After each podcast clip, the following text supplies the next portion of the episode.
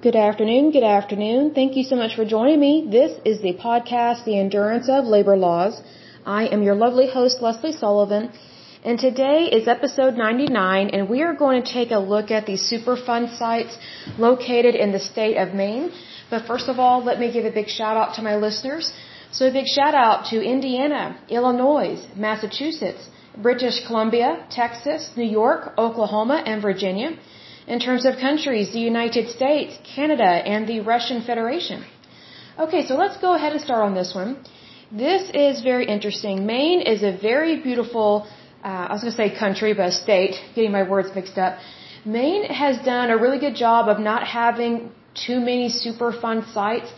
And from what I can tell, they don't have any that are going to be added.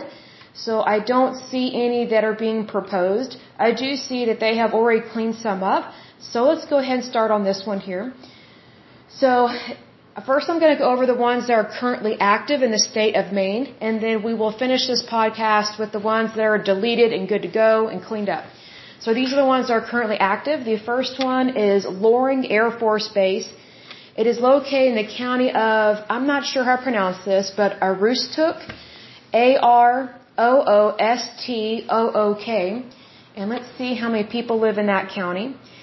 Let's see, there are 67,105 people living in that county. The issue at this Superfund site is groundwater is contaminated with volatile organic compounds, also known as VOCs, such as trichloroethylene, TCE, and fuel-related compounds, including benzene, toluene.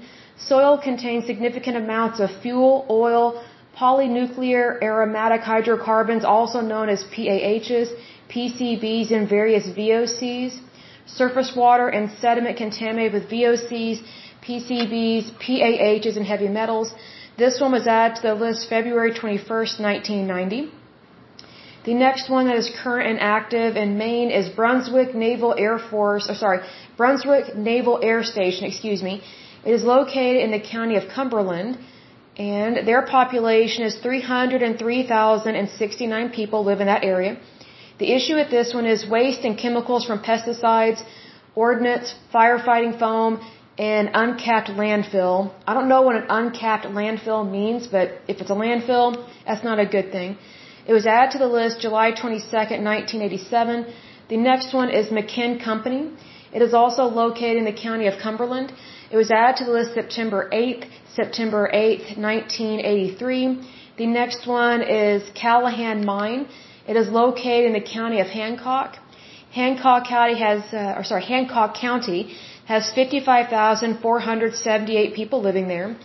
And the issue with this one, it just says mining tailings. I'm not exactly sure what all that means, but it's bad enough that it's considered a Superfund site in the United States. This one was added to the list September 5th, 2002.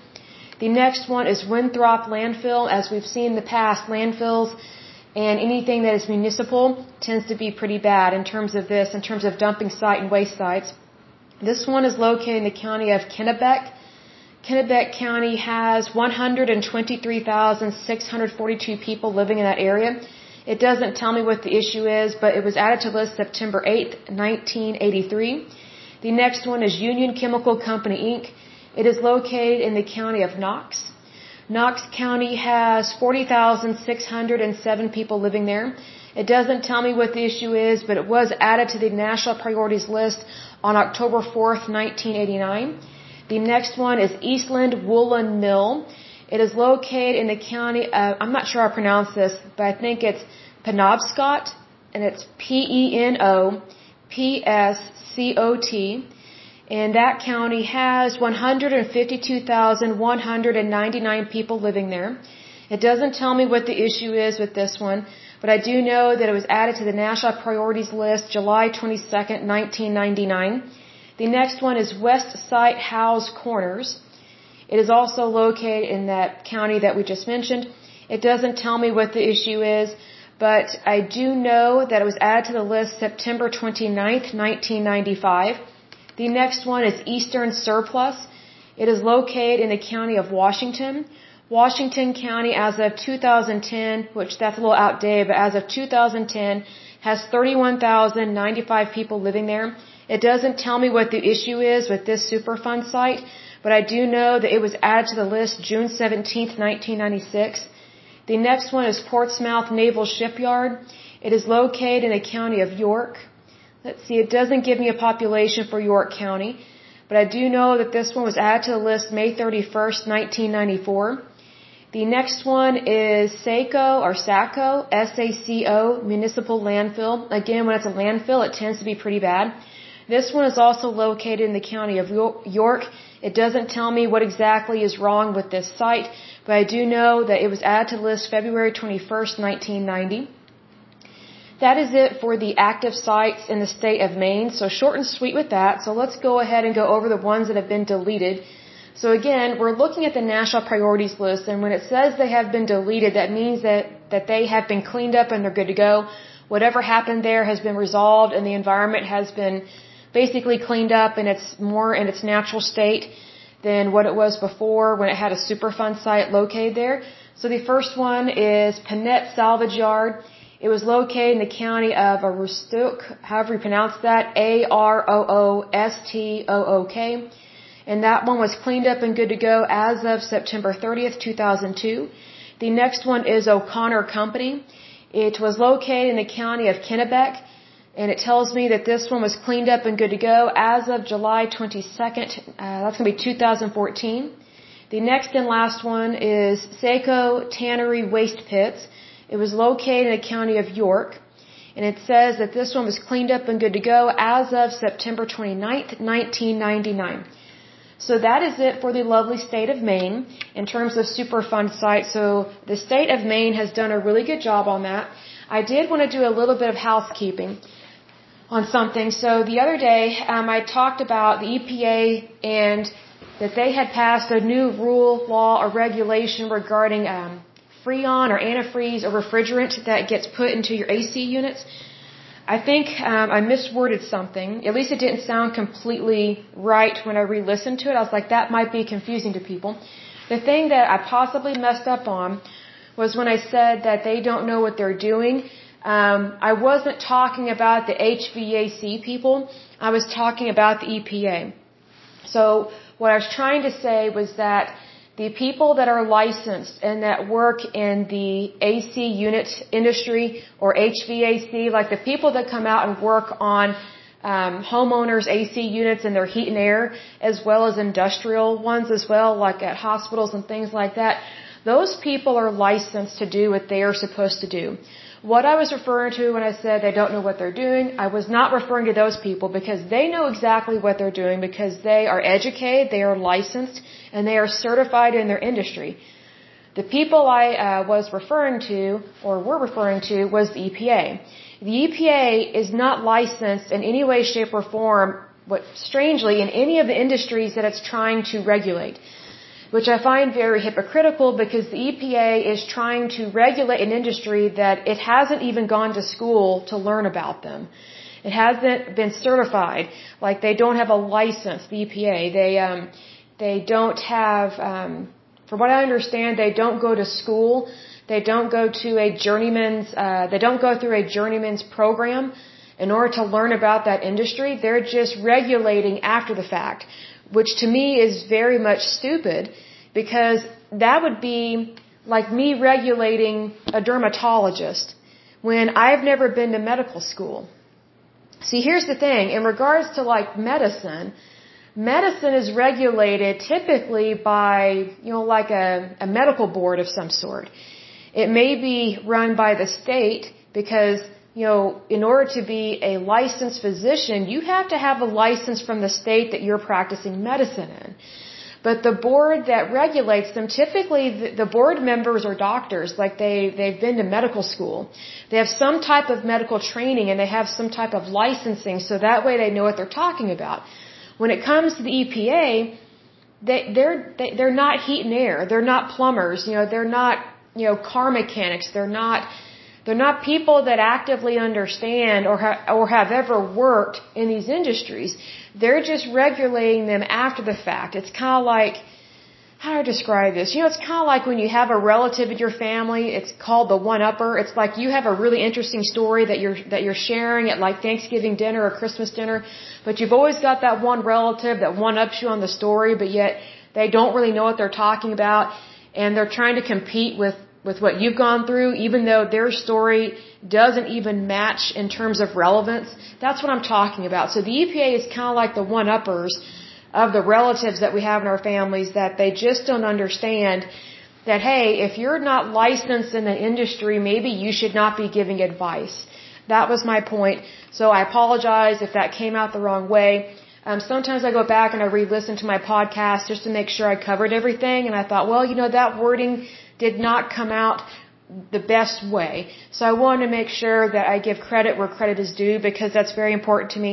And I want to make sure that I'm speaking the truth on this stuff because it's very important to be honest and good and true in what you say and in what you do. And I want to make sure that, that people understand that um, electricians, they go through a lot of training. It is not easy being an electrician. Um, they they go through they go through a lot of training and they have to do continuous education and it's very hard work. Like I cannot see the professional paper pushers of the EPA actually crawling through someone's attic to try and correct a lighting problem or an electrical problem. Like I just can't see anyone in the EPA doing that because most of them are professional paper pushers. Mind you, they have a job to do.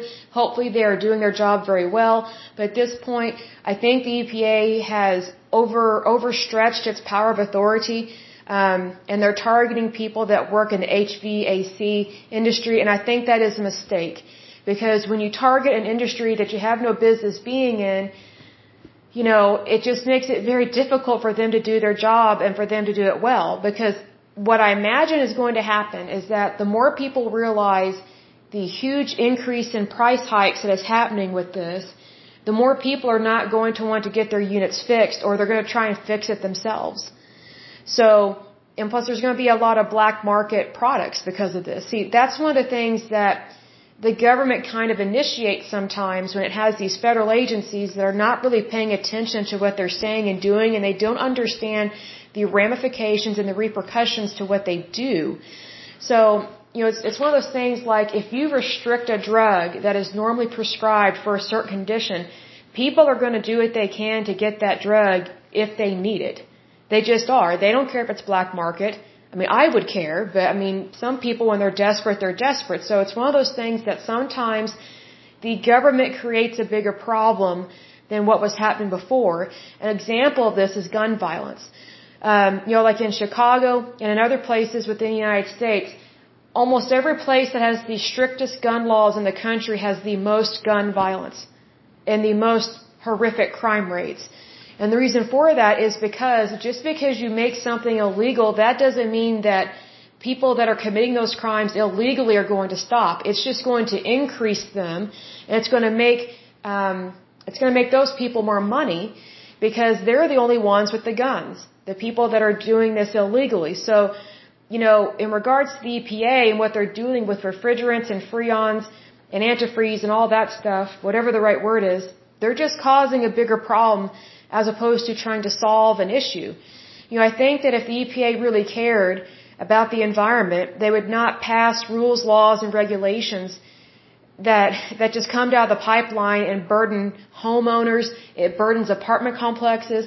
It burdens the people that actually work in HVAC because then they get accused of charging too much money and you know they're telling people the truth. Hey, the cost of this product and service and this good has gone up tremendously. We have to charge what we have to charge you know, take it up with the EPA if you don't like how much this stuff is costing. It's just one of those things that, you know, the EPA, if they really wanted to make things better, you find an appropriate substitute that costs less money, not more. And also, if the EPA really wanted to help, they would reach out to different people within the HVAC industry, you know, like heat and air, and from homeowners and from people that own small and large businesses that actually work in that industry and ask them, okay, what do you think would be a good substitution? Because, you know, I haven't heard that the chemical they're talking about, and I'll do some more research for a, you know, a next pro- a podcast, but I haven't heard that there was actually a problem. I would think that if there was a problem, we would have heard about it. especially since, you know, we're doing this podcast. But I haven't heard of an issue with anything to do with HVAC chemicals or the products that they use, things of that nature. I just think the EPA, like, it's easier for the EPA to target the small guy as opposed to going after the bigger fish. Because the EPA, they have figured it out that it's easier to go after citizens and get money from them as opposed to going after big corporations. So that's why they're, they are outlawing one chemical or substance so that way taxpayers have to pay more money. It's easier to get money out of citizens than it is to get money out of businesses. Um, I would think that would show the corruption and greed of the EPA. Also, I would think that the EPA, again, if they really cared about people, they would reach out to people that actually work in that industry and take it very seriously what they say and what they do. And realize that, hey, the EPA is not the be all and end all. It's really just a guideline. It's just a guidance type mechanism. It was never meant to take over industries. It was never meant to do that. It was meant to help people, not burden people. Um, but anyway, I just want to make sure and clear that up just to make sure that everything is on the up and up and to correct myself on that. Again, I apologize if that came out the wrong way. But, you know, I have no doubt that my listeners are very patient, very kind and sincere people anyway because you guys are awesome and you guys, to me, you are the cream of the crop of my audience. So I greatly appreciate you.